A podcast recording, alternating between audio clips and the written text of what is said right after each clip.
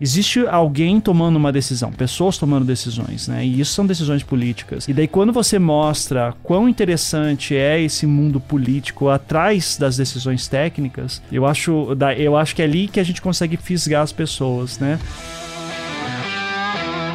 Estranhou que o meu podcast não começou com a minha voz? Calma que o piloto não sumiu. Pelo contrário, estou mais habilitado do que nunca. Apertem os cintos para a segunda temporada com um novo copiloto a cada episódio. E assim como acontece nos flydecks a 10 mil pés de altitude, a tripulação deste podcast vai conversar sobre carreiras, tecnologia, viagens, músicas, ah, e claro, aviões. Afinal de contas, compartilhar informações também é medida de segurança. E aí, já sabe quem está na cabine de comando comigo hoje? Atenção passageiros, eu sou o comandante Lito Souza. Bem-vindos a bordo da segunda temporada. A cada voo, uma nova configuração de cabine para uma viagem divertida e restauradora. Pois é, minha vocação é consertar coisas. E um bom papo repara muita coisa, não é mesmo?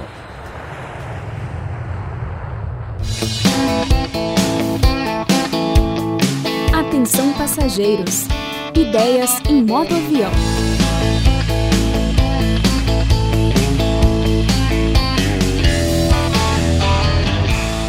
Hoje a nossa cabine de comando está mais para uma cabine acústica, de estúdio de áudio. Eu tenho o prazer de receber quem fazia podcast, quando tudo isso aqui ainda era mato. Bem-vindo a bordo copiloto Mizanzuki. Obrigado aí, Lito. Um prazer aqui estar tá, né, voando contigo.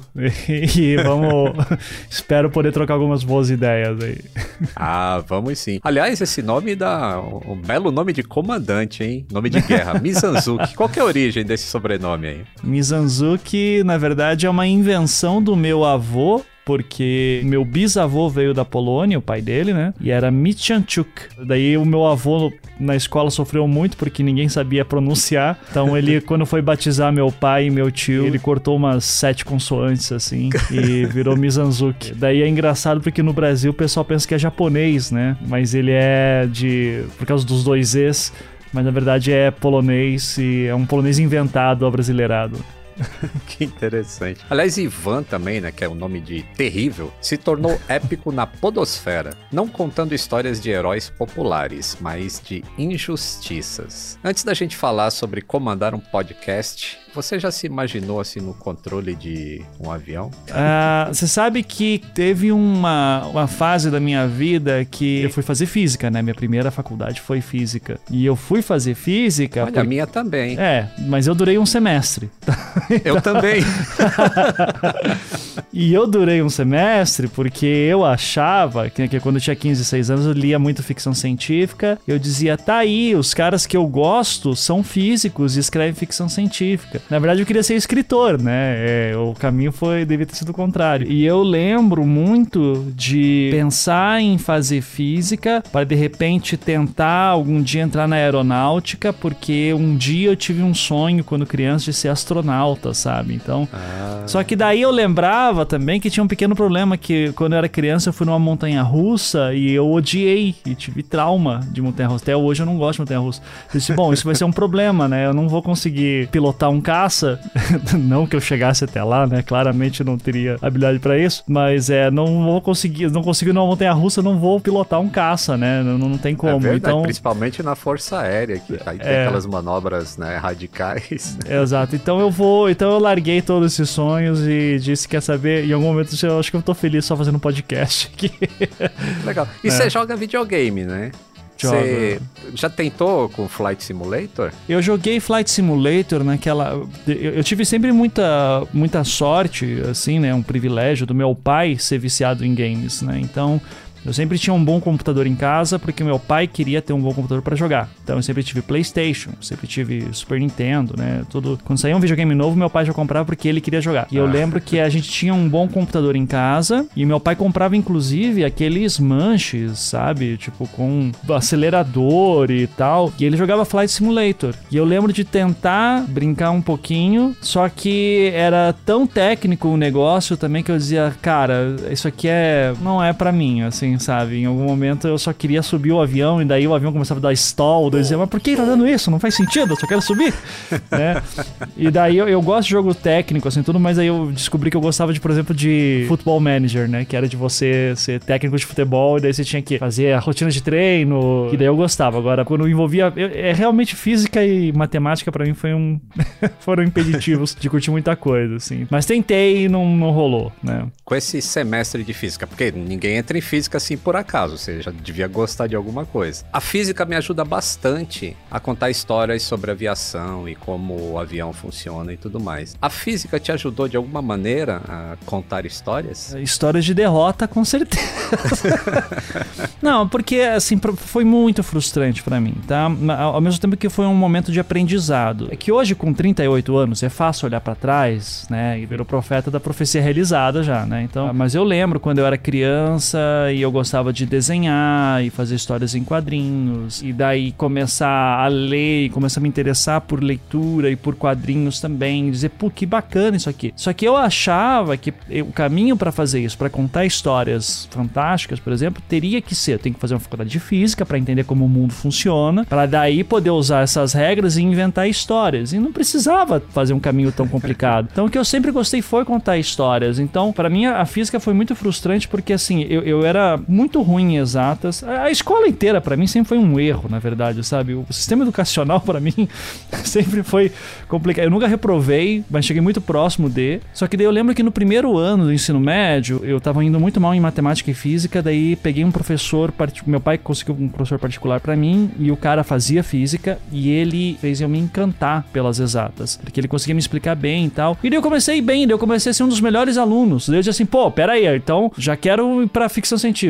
já tô indo bem, tipo, sabe? As coisas andam aqui, então, de alguma maneira. E fui um dos melhores alunos por um tempo, assim. Eu física não é um curso muito disputado, mas a nota que eu tive no vestibular aquele ano me permitiria, assim, eu só não entrava em direito e medicina, que eram as coisas mais disputadas, né? Nossa, sensacional. Como um professor, assim, uma maneira de ensinar alguma coisa pode fazer toda a diferença na vida de uma pessoa. E me encantou a ponto de eu repensar minha vida, assim. Só que daí, eu lembro que foi muito frustrante chegar na universidade, e daí, assim, aquelas coisas que, assim, são divertidas falando hoje, mas na época foram muito assustadoras. O professor, primeiro dia de aula, cálculo de diferencial integral, ele falando, tudo que quis aprender de matemática até hoje tá errado, né? A matemática não funciona como...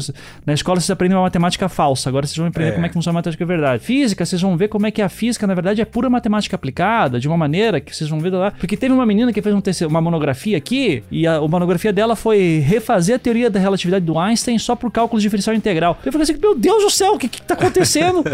e daí eu lembro como foi muito frustrante o dia que eu decidi que ia largar o curso, que foi quando eu entreguei uma prova em branco, que eu não consegui responder nada, eu não consegui entender a pergunta. Isso destrói o espírito de alguém, sabe? Isso aí é... Isso, eu me senti ali um imbecil. Só que eu acho também que teve um problema que eu, eu tinha feito meu pai prometer que quando eu passasse no vestibular, se eu passasse no vestibular, ele ia me dar uma guitarra. E daí eu comecei a entender música, sabe? Então, enquanto eu tava fazendo física, eu tava começando a aprender música, daí música me encantou, me abriu um mundo, assim. E daí, então, daí veja, daí eu sempre fui o cara da- de ler, de escrever, de desenhar, da música. Eu sempre tava no mundo das artes. Só que num, num ambiente, num país, num lugar, né, em que, não é exclusividade do Brasil isso, mas que assim, ah, pô, artista vai fazer o quê? Vai morrer de fome, né? Vai. é, você não tem como viver como artista. Então eu acabei encontrando meus caminhos, encontrei a faculdade de design, que é uma arte aplicada no, no- no mercado, né? E daí, me- daí achei a área acadêmica, daí gostei de, daí descobri que gosto muito de pesquisa, gosto de ler, de pesquisar. Então, assim, eu nunca fui um cara burro, sabe? Só que eu sempre fui um cara que nunca se encontrou. Sempre, sempre tive muita dificuldade de me encontrar no, no sistema educacional como funciona. Então, é, a faculdade de física ela me serviu pra mostrar assim, tipo, olha, não é porque você entrega uma,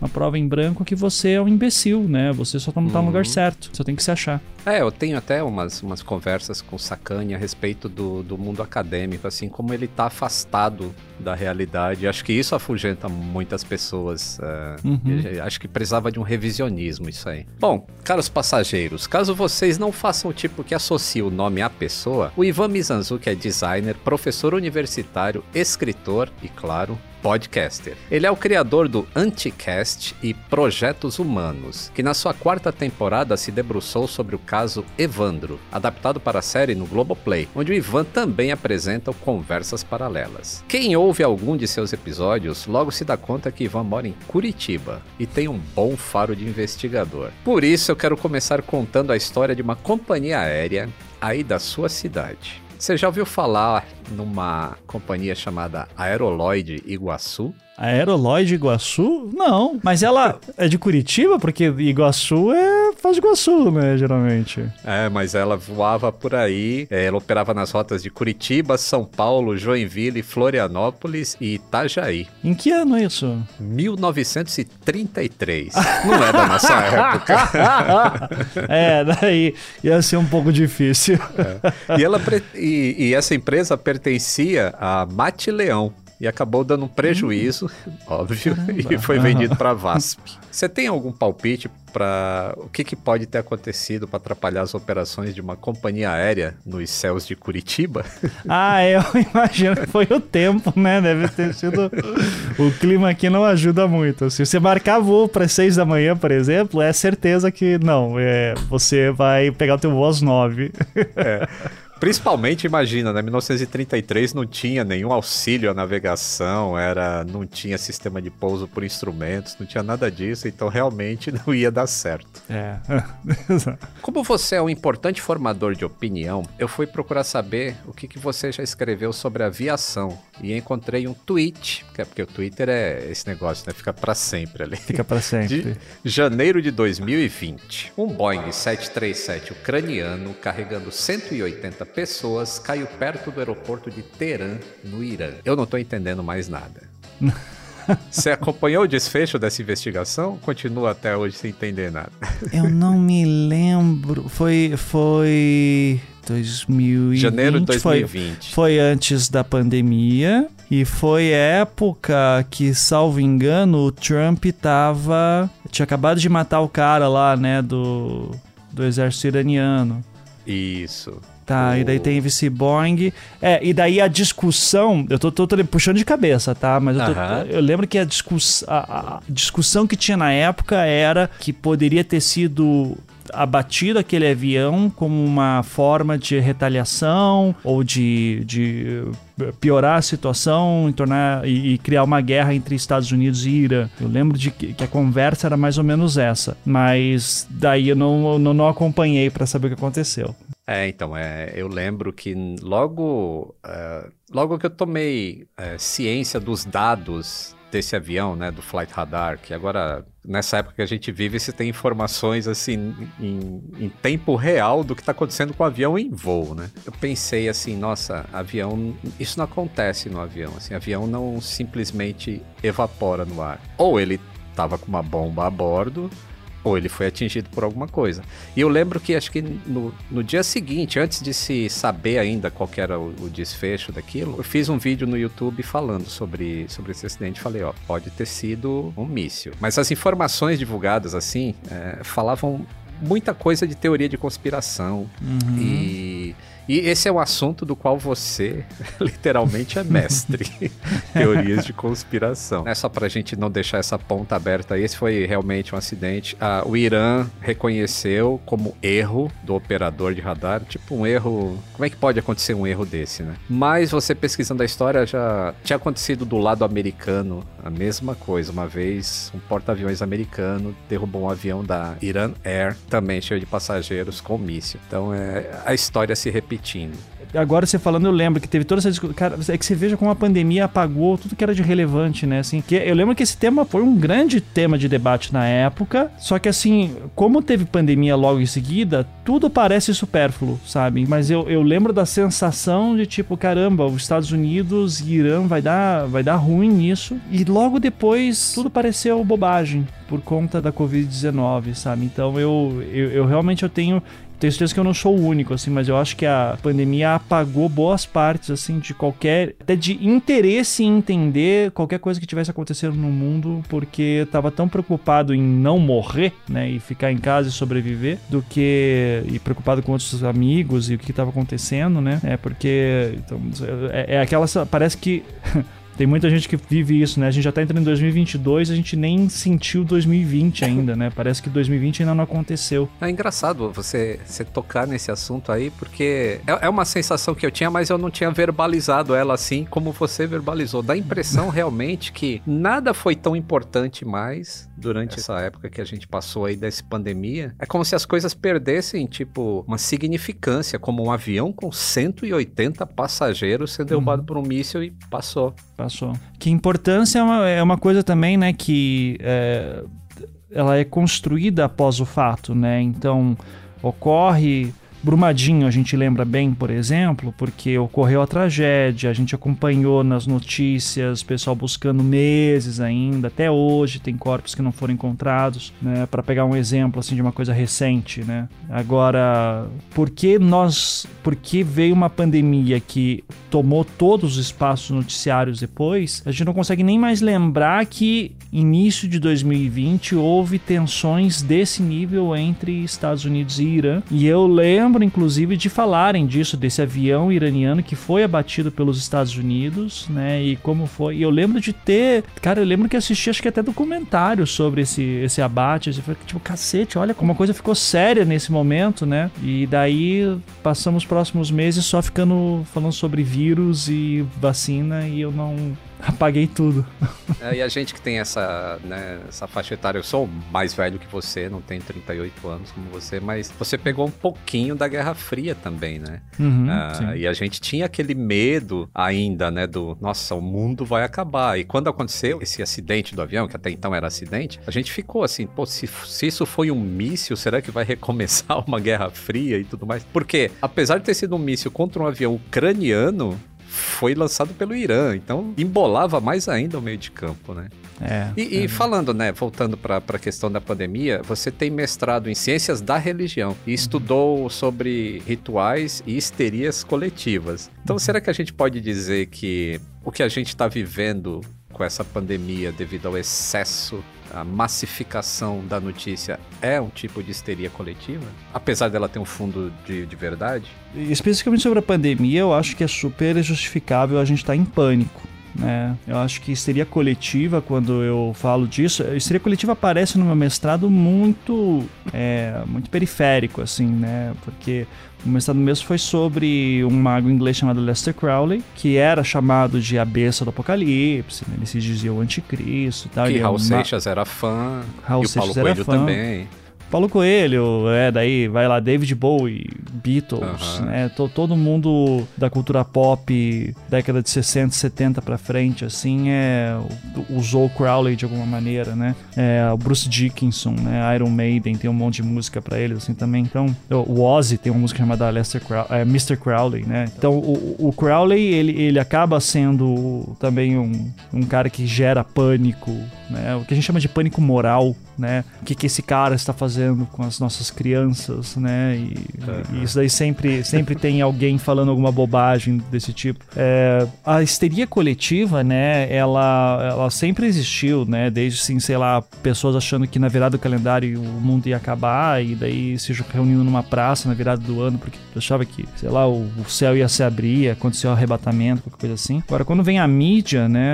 Mídia de massa, isso gera um, um outro caminho, né? Eu acho que ainda existe um grande problema em a gente conseguir informar o público sobre assuntos que são graves, sem gerar pânico e ao mesmo tempo fazendo com que eles tenham consciência do problema que estamos tendo, né? Agora, o que aconteceu nos últimos anos, ao meu ver, é que você teve muitos agentes políticos, principalmente, que perceberam como usar isso a seu favor para ter o seu nome sempre em evidência, para conseguir manipular a mídia de certo ponto, ele tá sempre ali no meio. Né? Então, Steve Bannon lá, que é o cara que foi uhum. responsável pela eleição do Trump 2016, né? Ele é o cara que dizia: enche a imprensa de merda para você estar tá sempre aparecendo, né? E assim, você fala os absurdos, você fala qualquer, qualquer bobagem, e daí as pessoas ficam indignadas e estão falando de você e você tá ali a toda hora, né? Então é, você não consegue sair daquilo. Eu não conseguiria viver dessa maneira, sabe? Para mim é, é insuportável imaginar um você tá em, sob vistas de todo mundo o tempo inteiro falando de você, mas tem gente que aparentemente se elege com isso e faz os maiores absurdos e continua em seus cargos, né? Então eu acho que eu quero acreditar que nós estamos num momento de, de transição em tentar lidar com fenômenos que já estavam incipientes e que agora eles estão muito mais. Uh, estão sendo muito mais utilizados. Essas coisas sempre aconteceram, essas histerias sempre aconteceram, mas agora elas estão sendo utilizadas, estão sendo projetadas, né? Uhum. E eu espero que a gente esteja no momento de tomada de consciência de como lidar com isso. Não acho que vai melhorar, não acho que a gente vai se tornar mais inteligente, acho que isso é balela, é, é papo, né?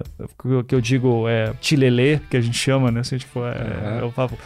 Abraça uma árvore, dá um, dá um oi pro sol tal. Assim, eu, não, eu não acredito nisso, eu acho que a gente só vai. A gente tem uma. A gente vai piorar muito antes de começar a estabilizar. Mas eu, eu, eu quero acreditar que em algum momento, assim como antigamente, né? Tem a velha história, que é uma lenda, na verdade, mas serve para ilustração. As pessoas um dia ligaram o rádio e ficaram sabendo que alienígenas estavam vindo e destruindo tudo. E depois descobriu que não, na verdade, isso aqui é só um cara lendo alguma coisa e não precisava de tanto pânico. Né? Eu quero acreditar que daqui a um tempo a gente vai olhar e dizer assim: não, peraí, não é assim que as coisas funcionam, né? Tipo, eu não vou acreditar mais num cara que fala umas bobagens dessas. Mas vai ser algumas gerações aí de muito, muita tristeza até a gente conseguir. E daí, a próxima vez que vier a próxima pandemia, eu espero que a próxima geração já esteja tipo, não, isso aqui é sério, vamos levar, vamos levar isso aqui a sério, né? Pois é, e é engraçado tocar nesse ponto, porque as pessoas tendem a acreditar mais num elefante que tem orelha de borboletas ali. Nossa, isso é real? Ele vê uma foto photoshopada assim que você bate o olho sabe que é. E enquanto a realidade que está sendo narrada para ele, ele desconfia. É, realmente isso tem que ser. Tem que ter uma, um estudo sobre isso. Né? Mas é, esse teu interesse tipo, por podcasts, é, tem alguma relação com teorias da conspiração? Ou essa é uma conspiração, assim, que diz, não, ele se interessou porque. Não, podcast, eu eu acho que daí isso volta lá para que eu estava te falando antes de, de, ganhei uma guitarra quando passei no curso, né, no, no, em física. Ganhei uma guitarra, comecei a fazer aulas de música. Meu pai sempre gostou muito de música, então a gente sempre tinha muito vinil em casa, então eu a gente tinha sempre aparelhos de som, fitas, cassete, né? Eu aprendi muito cedo, a gente tinha dois videocassetes em casa, eu aprendi a fazer cópias das fitas da locadora, né? Tipo, ah, ah puxa esse cabo pra cá, puxa pra cá, papapá, daí bota uma fita virgem aqui, assim, daí SP, LP, EP, daí, pô, se eu botar em EP eu consigo colocar uns três filmes aqui no meio. É, então eu já aprendi a fazer isso muito, muito novo, né? E, sei lá, tinha 10, 11 anos, assim, eu já ficava brincando com fita VHS e fita cassete, né? É, daí tinha dois gravadores em casa também, ou aqueles rádios que tinham dois toca-fita, daí você podia gravar de um pra fita um pra outra. Uhum. É, daí esperava tocar música na rádio para poder gravar a música que queria, daí usava no Walkman depois, né? Então fazia uma mixtape na época era, era complicado mesmo. Era sensacional. Eu faço isso até hoje. É, mas você faz na fita cassete mesmo? Faço já... a fita cassete. Eu tenho, é legal. eu tenho os tape decks aqui dos anos 90. Isso, é. Eu tenho mais de 12 tape decks. Caramba. E eu continuo encontrando fitas virgens e continuo gravando. Eu pego uma é playlist do Spotify e gravo em fita cassete. isso é legal, isso é legal. É, é, é e assim, né? É, tem todo um processo. Eu não quero ser o saudosista que diz assim, pô, antigamente era melhor, porque não era. Era um saco, sabe? Você ia era. gravar música da rádio, tinha a vinheta da rádio tocando no meio da música. Daí você gravava a música na tua cabeça com a vinheta da rádio, sabe? Até hoje, se o artista toca, você lembra da vinheta da rádio tocando naquele ponto. Putz, acontece comigo também.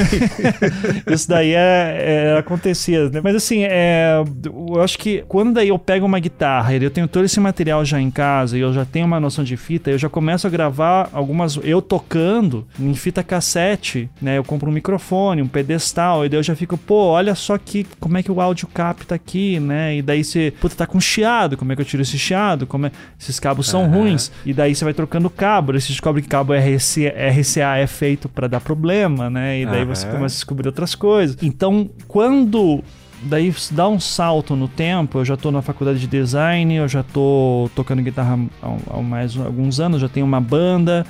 A gente tá tocando naqueles circuitos de hardcore melódico e emo que tava muito forte ali 2004, 2005. Uhum. Daí eu gravo os demos em casa, a gente toca tudo música autoral, daí eu gravo demo em casa, mando pra banda, no estúdio a gente já monta a música e tal. E daí eu faço um curso, imagine, de nuendo, nu, que era um, que era um, é, era um um software de. Antes tinha o Cakewalk, né? Que era de edição de, de áudio também. Isso. E daí eu faço um curso de Nuendo, daí tudo pirata, né? Assim, a pirataria foi o que fez a gente chegar aqui até hoje. Então, e daí eu começo a fazer aquilo e digo assim: olha que bacana, composição de música em MIDI, olha só. Daí uhum. tem esses VSTs que você consegue simular instrumento e tal. Então o áudio eu comecei a, a pirar nesse ponto. E ao mesmo tempo eu já estava lendo e escrevendo bastante, uns continhos aqui ou ali, me interessando pela pesquisa acadêmica. Então essas duas coisas andavam em paralelo. Quando eu conheço o podcast, a mídia podcast lá para 2008, eu já estou fazendo mestrado e eu estou ouvindo podcasts gringos que estão falando sobre o Crowley, que é o cara que eu tô estudando. Ah. E daí eu já penso assim, pô, podcast é uma coisa legal, hein? Acho que seria legal em algum momento tentar. Eu era designer na época, fui fazer mestrado em ciência da religião porque queriam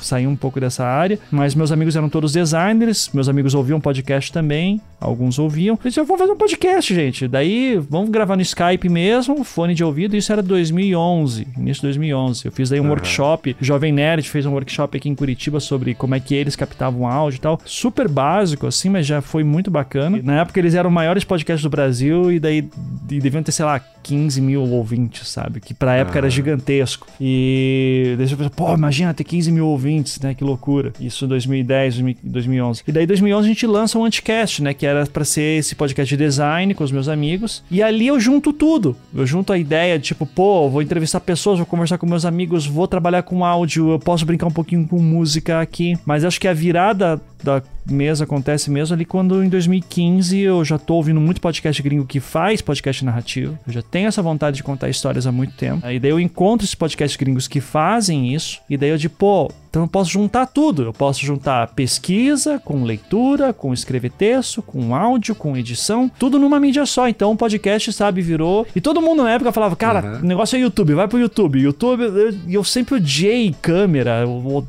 sabe, odeio estar tá uhum. com a minha cara exposta. Então é poder trabalhar com áudio e fazer tanta coisa, acho que para mim foi mágico. Eu disse, cara, que maravilhoso isso, né? Assim, que voltar para aquela época de 1998 eu com 15 anos ouvindo a rádio, ligando pra rádio pedindo a música para tocar, só que agora de um outro jeito, né? Eu falo com o meu ouvinte, meu ouvinte manda um e-mail, a gente conversa com ele, e agora uhum. eu gravo o meu ouvinte ou gravo alguém que eu tô interessado na sua história para entrevistar, eu boto ela numa narrativa e construir uma experiência totalmente nova. Então, eu acho que é aquelas coisas. Parece que as estrelas se alinharam de alguma forma para eu chegar nesse ponto. Né? Eu vou confessar um negócio aqui. Quando eu assisti o caso Evandro, eu. Sabe quando. Que, que é um negócio muito legal de fazer, cara? Toda a investigação e o storytelling, porque você é um dos maiores storytellings do Brasil hoje. Obrigado. E eu fiquei, caramba, é eu também, eu, eu, sei contar uma boa história, assim, sobre um acidente aéreo, sabe? Porque eu tenho conhecimento técnico do que aconteceu e aí eu vou envolvendo o cara. Tipo, a minha história sobre o acidente do Air France 447 é um, é um negócio fabuloso, assim, no, que as pessoas até escutam. O, o, vídeo é bem longo, tem mais de 32 minutos, então as pessoas até escutam como se fosse um podcast. Mas eu fiquei pensando assim, caramba, eu queria muito fazer isso que o Mizanzuki faz para uma história específica, que foi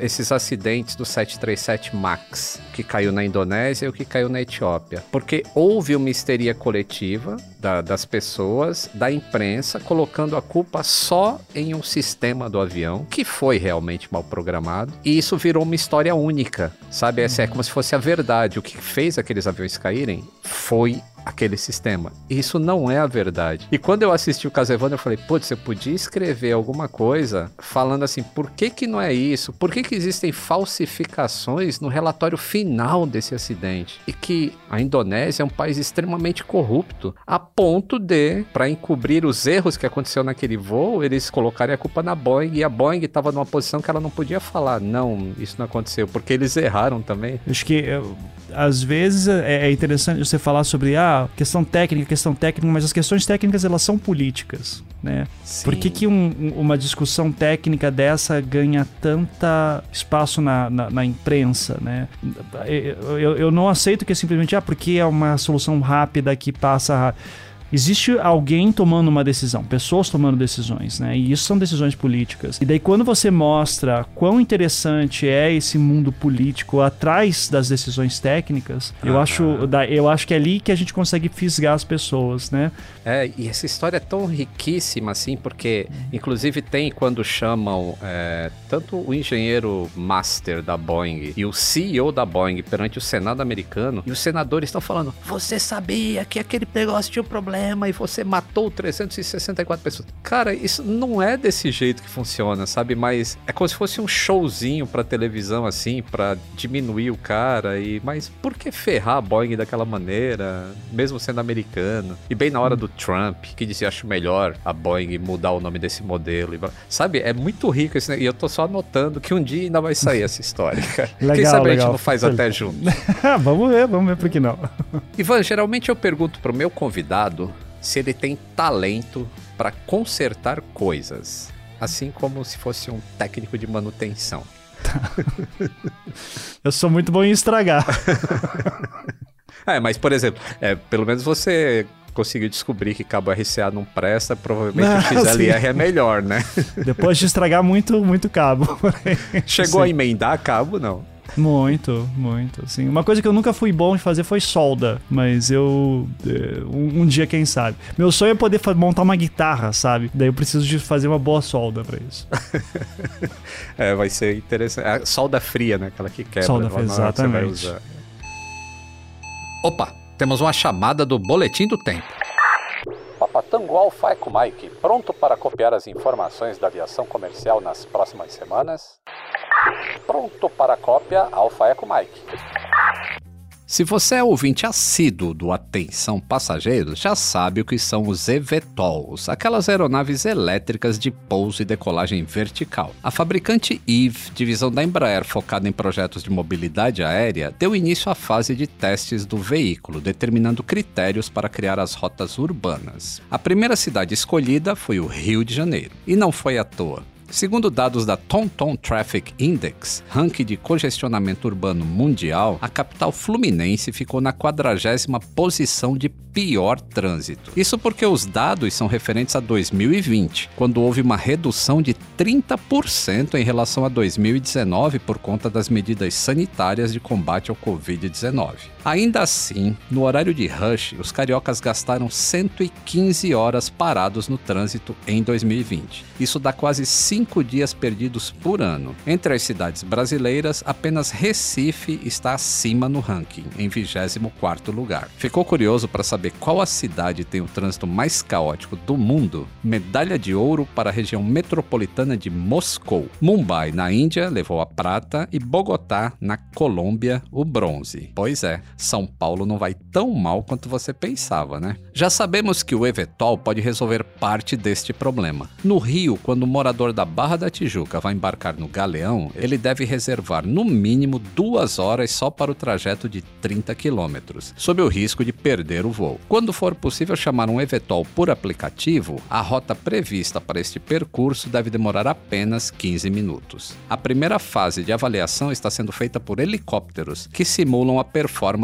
do eVTOL nas rotas estipuladas. O estudo é considerado um CONOPS, que é sigla para Conceito de Operação, em inglês. Essa etapa não envolve apenas os profissionais da Embraer, mas também outras empresas focadas em mobilidade aérea. É um debate que define os rumos do segmento e analisa quais estruturas precisam ser criadas para que a invenção se torne um negócio viável. Já faz parte dessa cadeia a Flapper, que é uma empresa de voos compartilhados que oferece a contratação do serviço por aplicativo, uma espécie de Uber voador, e a Sul, que opera os helicópteros de avaliação. Tanto a Flapper quanto a Sul já são clientes da Eve. Cada uma encomendou 100 eVTOLs. Na outra ponta desta rede está a empresa que administra o aeroporto do Galeão e um centro empresarial na Barra da Tijuca. Esses são os pontos de embarque e desembarque de passageiros da IVE durante as simulações. O trabalho ainda é acompanhado pela ANAC e pelo DSEA, instituições que no futuro farão a fiscalização dessas aeronaves e incluirão os eVTOLs no controle de tráfego aéreo. Além de novas estruturas físicas, as novas aeronaves devem alterar alguns procedimentos aéreos.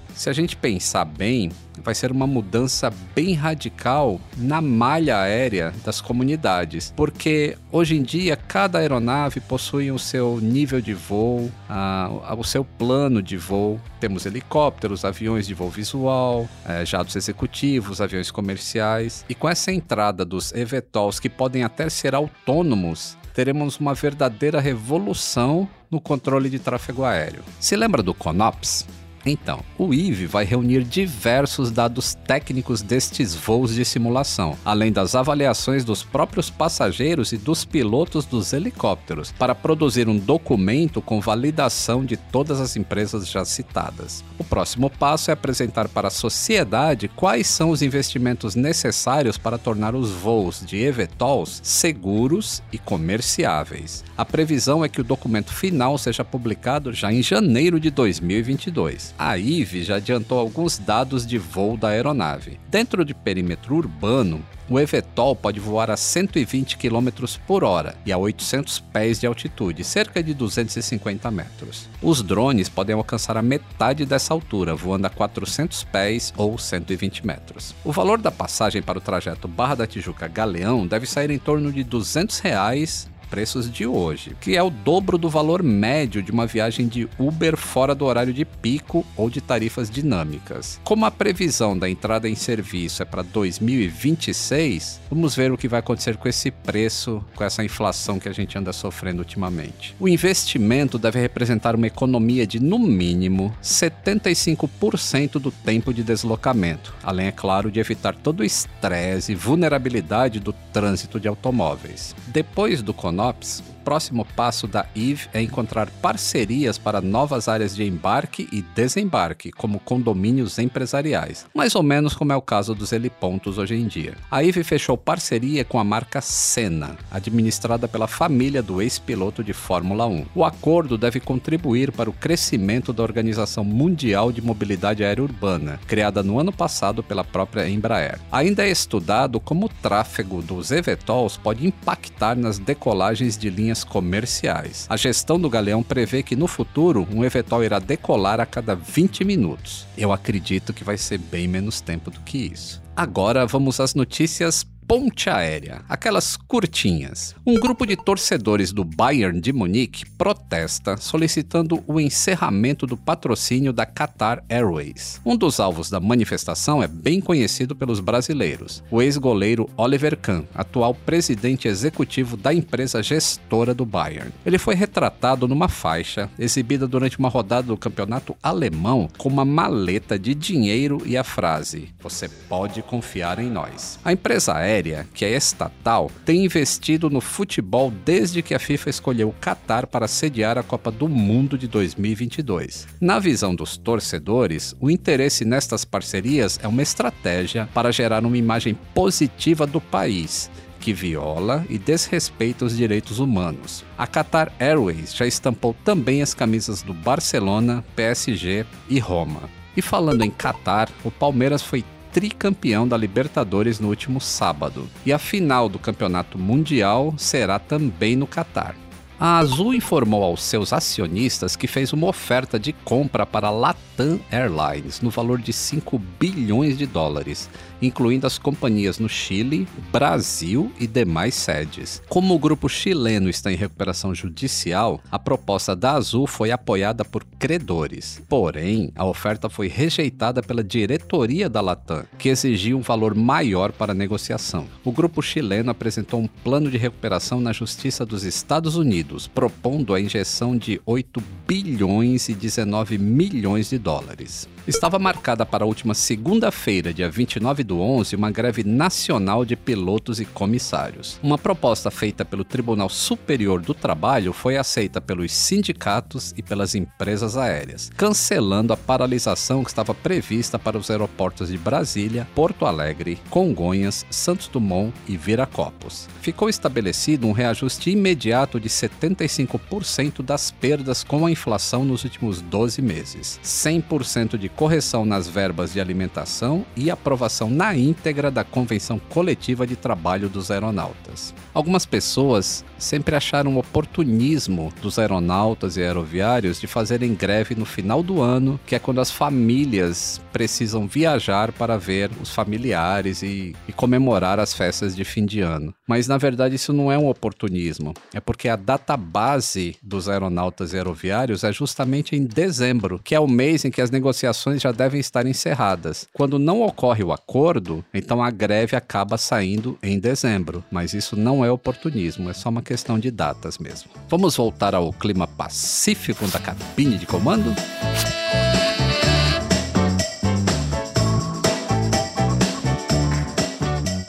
Estamos de volta à cabine. Nosso copiloto Mizanzuki. Você está numa fase mais turbulenta, ou tá voando em céu de brigadeiro? Tô extremamente turbulento, assim. Eu não sei como eu tô, tô conseguindo ficar de pé às vezes, porque tô com um filho pequeno, né? Ele vai fazer um ano agora, e ele tá bem na época que ele tá andando, e eu tô com muito projeto bom e num momento muito legal. Só que, cara, daí você fica. Em algum momento tem que parar, em algum momento eu preciso respirar, sabe? Mas é. Ao mesmo tempo fica aquele negócio tipo, pô, eu tenho que aproveitar esse momento, sabe? Porque eu não sei se ele vai se repetir, se ele vai se manter. Então eu tenho que mostrar serviço e tem que ser um bom pai, né? Então tudo isso aí vai passar muito rápido. É engraçado como a gente tá nos momentos bem semelhantes, assim, porque eu tô com um filho agora, ele tem dois anos e meio. Ah, que legal. E assim, e, e você tá passando pelo que eu passei, assim, de sempre achar, nossa, essa é a melhor fase, nossa, essa é a melhor fase. E só vai melhorando, a cada uhum. ponto vai melhorando, assim, é a coisa mais maravilhosa do mundo ter filho. É a melhor fase, ao mesmo tempo passe rápido, pelo amor de Deus. Eu sei que eu sempre falo. Assim, é, é tão lindo, mas dá tanto trabalho. Tem hora que eu só quero dormir, assim, a criança tá acordando. Então é. Mas assim, é, eu entendo, vai passar. O dia que ele tiver com 15 anos, a gente assistindo o filme junto, eu quero lembrar de, ah, eu te peguei no colo, moleque, porra.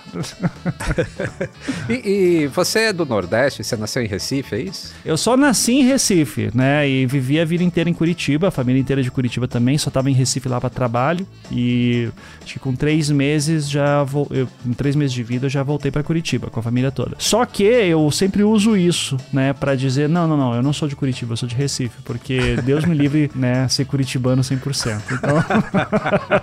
é aquele meme do Twitter, né? É, Deus me livre ser curitibano, eu nasci em Recife, que é isso. É, essa é outra semelhança entre a gente, que eu nasci, eu nasci em Natal, lá no Nordeste, mas eu, eu nasci lá, fiquei até os 4, 5 anos só, então eu tenho pouca lembrança de lá. Ah, você ainda tem alguma lembrança, eu era nenezinho de colo quando vim pra Curitiba, né? Então, e só fiquei aqui. Então, por isso que eu tenho gabarito para falar mal de Curitiba à vontade, tá bom? mesmo as pessoas achando que você é curitibano, né? Isso, mesmo as pessoas achando, mas eu não sou, Deus me livre ser. e eu vi uma foto aí do seu filho muito bem vestido com a camisa dos Beatles Obrigado. Ah, então eu acho que o seu filho e o meu filho terão uma educação musical muito parecida, porque ele já é fã dos Beatles, como o pai dele. Eu, uhum. eu, simplesmente tenho toda a discografia dos Beatles, tanto em vinil quanto em MP3. A Apple chegou a vender uma. Apple não a fabricante de computadores, mas a Apple, uhum. a gravadora, sim, sim, fez sim. uma maçãzinha que tinha um USB com toda a discografia e mais alguns vídeos ah. inéditos dos Beatles. Foi uma edição limitada e eu tenho essa maçãzinha. Que legal, eu não tenho. Eu fico muito feliz que eu tenho aqueles DVDs do Anthology, aquele documentário Sim. que saiu. Que aquilo lá, por algum motivo, esgotou, não fazem mais. Eu achei para vender esses dias num sebo, comprei que nem um louco, assim, porque aquilo lá é maravilhoso. Enfim, que bom, mas, é, mas é, e agora vai ser documentário novo dos Beatles também, né? Então, com as gravações lá do Let It Be, então. É incrível como tô... não tem fim a história deles, né? Impressionante. Não, e, e assim, eu, eu, até falo, falei pro meu amigo esses dias assim, né? Eu disse, cara, ainda bem que Beatles acabou, né? Porque assim, a pior coisa que poderia ter acontecido foi os Beatles terem continuado e ser uma banda que, assim, uma banda, por exemplo, que nem Rolling Stones, que é maravilhoso. Só que, assim, você ouviu o último disco dos Stones? Não sei é. quais são todos os discos, sabe? Fica, é. Chega uma, aquela hora que a pessoa fica tanto tempo fazendo aquilo que ela se torna irrelevante. E em 7, 8 anos os Beatles fizeram tudo aquilo e tem material até hoje. Então que bom que a gente pode estar sempre olhando para aquilo e curtindo aquele momento que foi tão especial. Eu, o meu amigo respondeu dizendo assim, cara, se os Beatles tivessem continuado, eles tinham aberto um portal extradimensional, porque em, naquele pequeno período que eles fizeram, os caras fizeram tudo aquilo, mudaram a música inteira, então, enfim. Você assistiu aquele filme, acho que é Yesterday, o nome, eu que vi. é um indiano. Nossa, que sensacional aquilo. Maravilhoso, muito legal. Eu acho ótimo assim, essa aqui é a maior música de todos os tempos. Ele fala assim, ah, não é Fixio do Coldplay, né, mas tudo... é muito bom. É muito bom, muito engraçado. Bom, a gente já falou sobre umas ferramentas para contar uma boa história. Agora eu queria ouvir a sua análise sobre um outro método, que é o design thinking. Tá. Fala um uhum. pouquinho disso. Porque, só, só para te dar um contexto, em 2018, a ANAC incorporou as ferramentas de Design Thinking em seu laboratório de inovação e que deve funcionar muito bem na aviação, onde profissionais de diferentes áreas do conhecimento atuam no mesmo projeto. Tá, eu tenho duas formas de responder a tua pergunta. Uma como um é, entusiasta do design para o mundo, foi afinal a minha formação, meu doutorado é em design, eu sou professor de design, fui por muito tempo. Então eu vou dizer assim, ah, que legal que estão pensando em design para alguma forma de interação. Isso é um ponto uhum. básico. Agora, se eu for como acadêmico de design teórico, professor, etc, etc, eu vou dizer design thinking é um nome, né, que foi criado pelo pessoal lá do TED, né, num, esqueci o nome do cara. É, é, eu tô enferrujado de academia de design, mas ele, ele constrói esse nome para uma metodologia, pensando no usuário primeiro, né? Só que veja, isso aí não é novidade. Isso aí você vai ver nas primeiras escolas de design alemãs, lá na Bauhaus, né? Em 1919, 1920, eles já falavam isso. Então, assim, eu não sei por que tem que reinventar a roda toda hora, entende? Eu acho que seria muito mais interessante simplesmente falar design, tem que ser centrado no usuário e que bom que hoje a gente tem outras ferramentas para pensar nisso. Mas tem uma questão de patente aí, né? De você usar, o termo fica chique. Eu lembro de 2000, 2007, 2008, tava muito na moda o emotional design, né? Daí tinha ah. curso abrindo, tinha palestra, tinha livro. Daí hoje ninguém mais fala de emotional design, design emocional. Foi incorporado ou é simplesmente um, um rótulo? É, ele foi. É, no fim, você vai ver que são metodologias muito específicas que na verdade estão repetindo coisas que já foram ditas antigamente. E eu não entendo porque a gente não poderia simplesmente tratar design como uma área científica mesmo, que tem vários canais de comunicação, que tem várias escolas e conversam entre si que chegam no outro caminho. Mas tem uma questão mercadológica aí, então precisa reinventar a moda toda hora, né? Então, é, ok. Não, legal, fico, de verdade, fico muito feliz que estejam usando o design e dando essa importância, né? Espero que continue assim. Ainda mais agora que vai ter os Zero Emissions, né? Todo é. mundo tá falando em zero emissão e aviação em 2050 tem que ter um avião com zero emissões de carbono. E o design vai ser muito importante para isso, viu? É, não, vai ser importante, mas precisa também repensar todo o sistema econômico mundial para isso, mas tudo bem. e é, aí, aí é a segunda parte que eu vou ficar esperando um podcast seu. O que, que vai acontecer com o Oriente Médio quando não se precisar mais de petróleo? Se bem que sempre vai precisar para algumas coisas. O Oriente Médio vai começar a fazer série de, de Netflix daqui a pouco para ganhar por soft power, sabe? Então, é, vai nascer o terceiro Bollywood. é, eles, vão, eles dão um jeito, tá? Não, não, a coisa não é tão simples, né? Atenção, passageiros, vamos iniciar o nosso procedimento de descida. Copiloto Mizanzuki, eu espero ter confrontado as suas opiniões durante este voo. Eu sei que essa é a sua definição de uma boa entrevista. A gente está se aproximando do aeroporto de destino. Em qual cidade que você gostaria de estar pousando agora? Ai, Fortaleza. Eu, eu, sou apaixonado por Fortaleza. Eu queria morar lá fácil. Só que é muito longe de, de tudo que eu preciso. Uh, mas eu sou apaixonado por Fortaleza, já fui lá duas vezes, tenho ótimos amigos lá. A Orla da praia acho que é uma das mais lindas que eu já vi. Tem muita coisa para conhecer ainda, mas Fortaleza realmente eu tenho uma paixão lá e ainda quero ficar lá por muito tempo. Né? Então, adoraria. Eu lembro a primeira vez que cheguei lá e o, e o piloto falou: a cidade onde é, está sempre sol. Eu tipo, porra, Tá aí, essa é a cidade. Vindo de Curitiba, é tudo que eu quero. Você é do tipo que sabe o modelo de avião que você voa? Se- Não, não sou. Não, Não sou. sabe. Eu só sei se é grande, se é pequeno. eu Digo, eu lembro, eu lembro uma vez que a gente foi pra Maringá, aqui tem uma cidade no interior do Paraná, e daí era um aviãozinho menor, e a minha esposa ficou: Olha o tamanho desse avião! Olha que pequenininho! Ele tinha uma hélice na frente, né? Olha, tem uma hélice Ah, na uma frente. TR, provavelmente a. É. Daí pousou perto de uma fazenda de soja. Ele falou: Meu Deus, estamos no meio da fazenda. Foi muito As legal. pessoas costumam achar que geralmente avião de hélice é avião antigo, e na verdade não é, é super tecnológico hoje em dia. Sim, sim. Não, é, era novinho o avião, assim, mas era engraçado. Tipo, você espera um aviãozão e daí chega um aviãozinho. Daí você, você- você subia pela escadinha, assim, sabe? No, no, no- no avião direto, assim tal. Três degraus já tava no avião. Muito bacana. Ô Ivan, muito obrigado aí por ter participado, eh, aceitado participar aí do Atenção Passageiros. Foi um papo muito legal, a gente tem muita coisa em comum aí que transpareceu. Eh, Fiquei muito feliz de ter batido esse papo com você. Eu que agradeço, Lito. Foi muito legal, principalmente saber que ai- a- ainda tem alguém pegando fita virgem por aí e dando uma vida pra elas, né, cara? Então, fico. Fico muito feliz de saber que essa prática ainda não morreu. Ah, legal. Grande abraço. Grande abraço, Lito. Valeu.